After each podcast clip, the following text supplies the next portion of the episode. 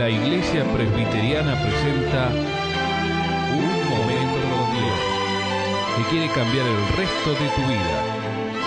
Con ustedes, su conductor, el reverendo Roberto Rodríguez Aliaga.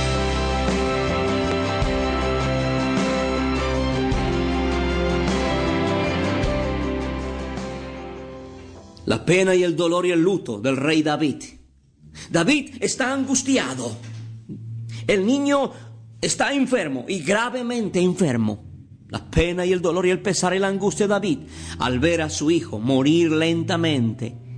David se sentía mal porque él era responsable de la situación de esta criatura que estaba gravemente enfermo. Era un hijo, un hijo concebido en pecado. Ilícitamente, el dolor de la cosecha eclipsa el placer de la siembra de David.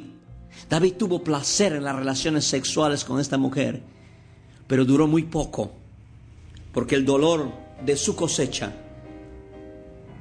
empieza hacer efecto en la vida de este pobre hombre. Y no solamente en él, sino también en la, en la mujer, en la familia y en la nación. Mi amigo, nuestros pecados no solamente tienen consecuencias personales, individuales, también tienen colectiva y socialmente, mi amigo.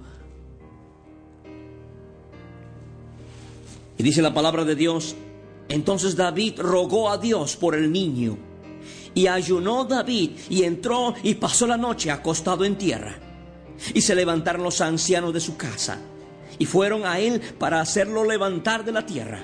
Mas él no quiso ni comió con ellos pan. Ahí está David rogando a Dios. El dolor, la angustia, el soportar la tormenta del dolor cuando se pierde algo o alguien. Es difícil si no tenemos quien nos ayude y nos consuele, mi amigo. Dice que David lloró, ayunó. Varias cosas hace David. David tiene una amarga angustia ante la enfermedad del niño. En el placer del momento hay dolor continuo también.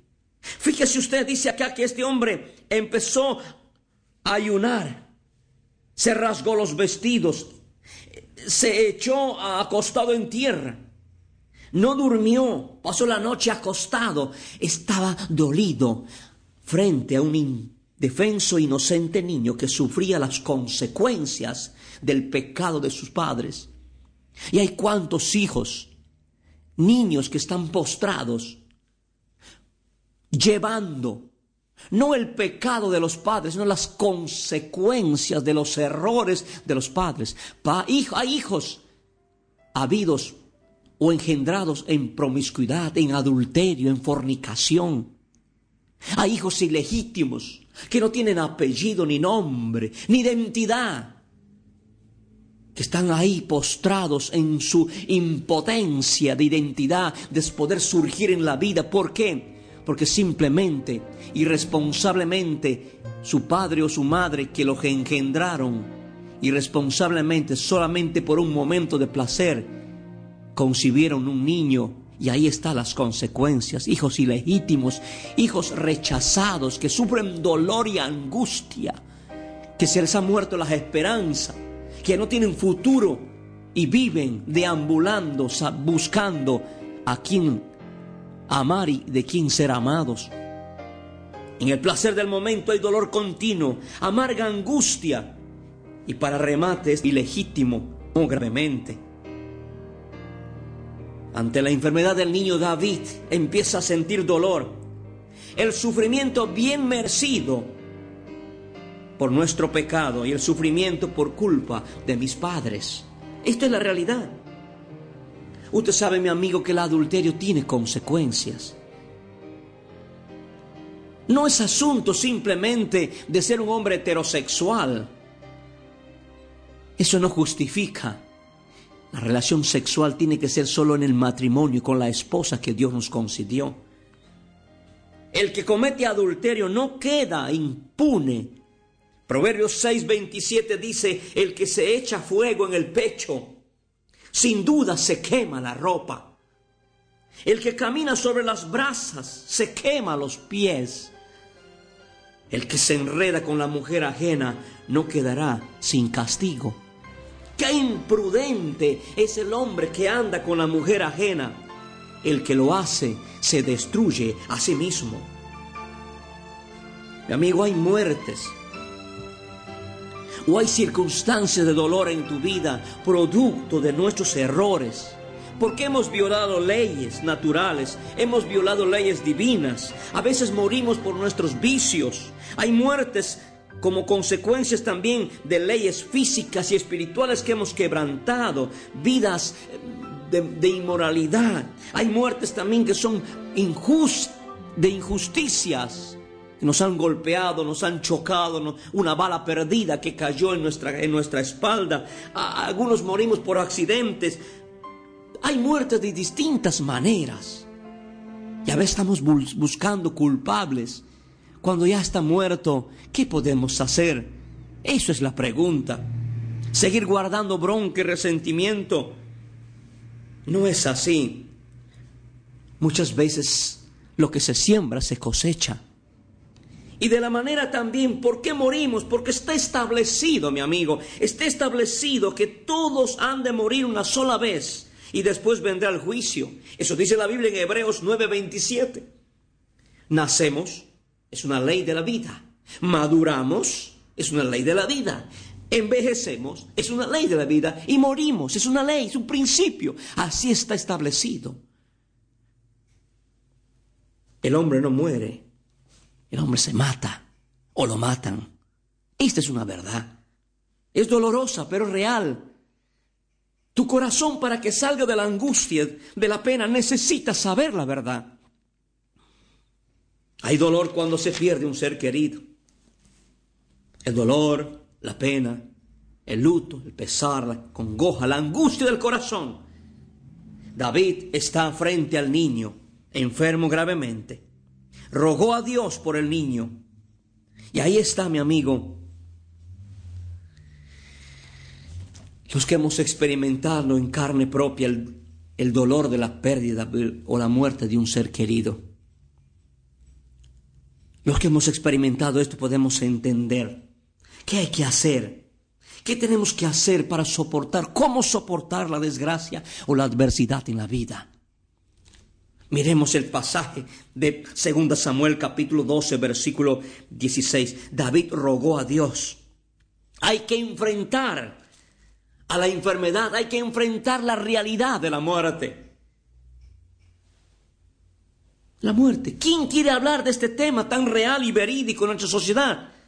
La muerte es siempre un enemigo terrible y cruel, pero será el último enemigo en que será vencido, será derrotado, porque Dios lo ha sometido bajo los pies de Jesucristo.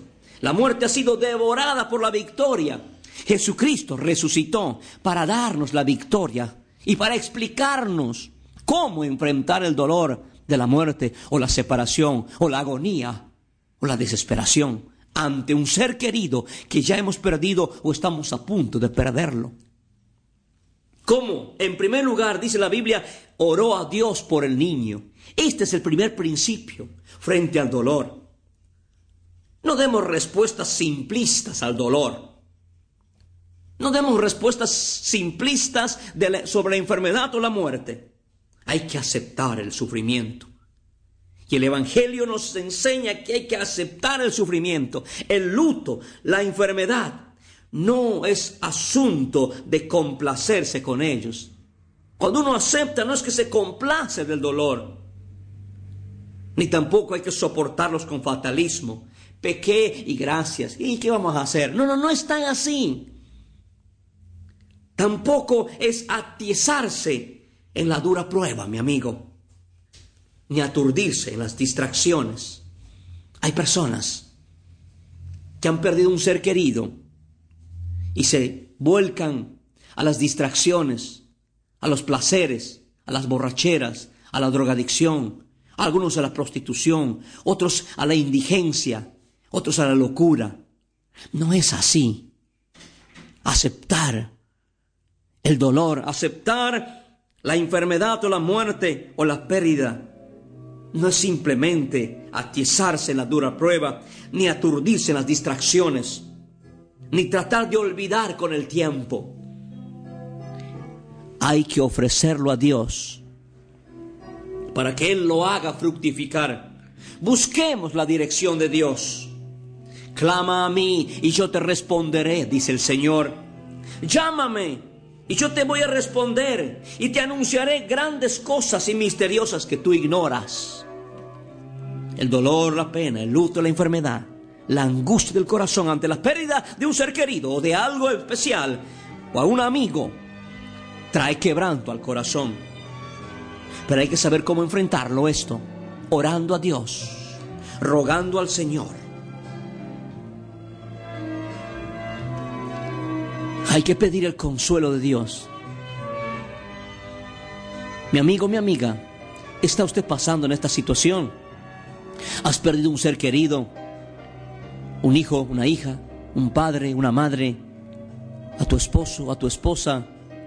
A tus abuelos, a tus nietos queridos, a un amigo querido. Has perdido algo querido en este budo. Has perdido algo querido en, este, en esta vida, mi amigo. Hay alguien que te puede consolar. Jesucristo. Ora. Invócale donde estás. No te enojes contra Dios. Él no es responsable de esto. Examínate. Piensa un momento. Déjate ayudar. Usted me dirá, no quiero saber nada. Por eso no puedes ser ayudado. Abre tu corazón a Cristo. Mi amigo, no se enoje contra Dios ni contra nadie, ni contra su ser querido que partió de esta vida. Tienes que reflexionar un momento. Ahí donde estás, dile, Señor Jesús, estoy enojado contra ti. Estoy enojado con Dios y contra todo el mundo. Perdóname. Quiero que me enseñes. Quiero que consueles mi corazón y me ayudes a aceptar esta realidad de que nacimos para morir. De que en esta vida nacimos, maduramos, envejecemos y morimos. Quiero mirar la vida y la muerte con nuevas perspectivas de un futuro, de una eternidad con Cristo. Dile Jesús, Señor, consuela mi corazón. Y quiero que quites de mi alma esta angustia, el dolor. Quiero aceptar que he perdido a un ser querido. Lo amé y lo amo. Y ayúdame a seguir amando a mis hijos, a mi hogar y a seguir viviendo la vida. En el nombre de Jesús. Amén. Escuchar nuestros programas ingresando a www.unmomentocondios.com.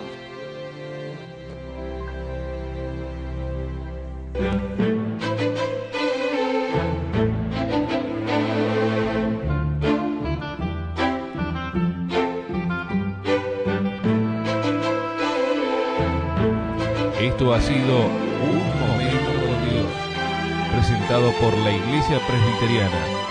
Y te invitamos a sintonizarnos mañana en este mismo horario.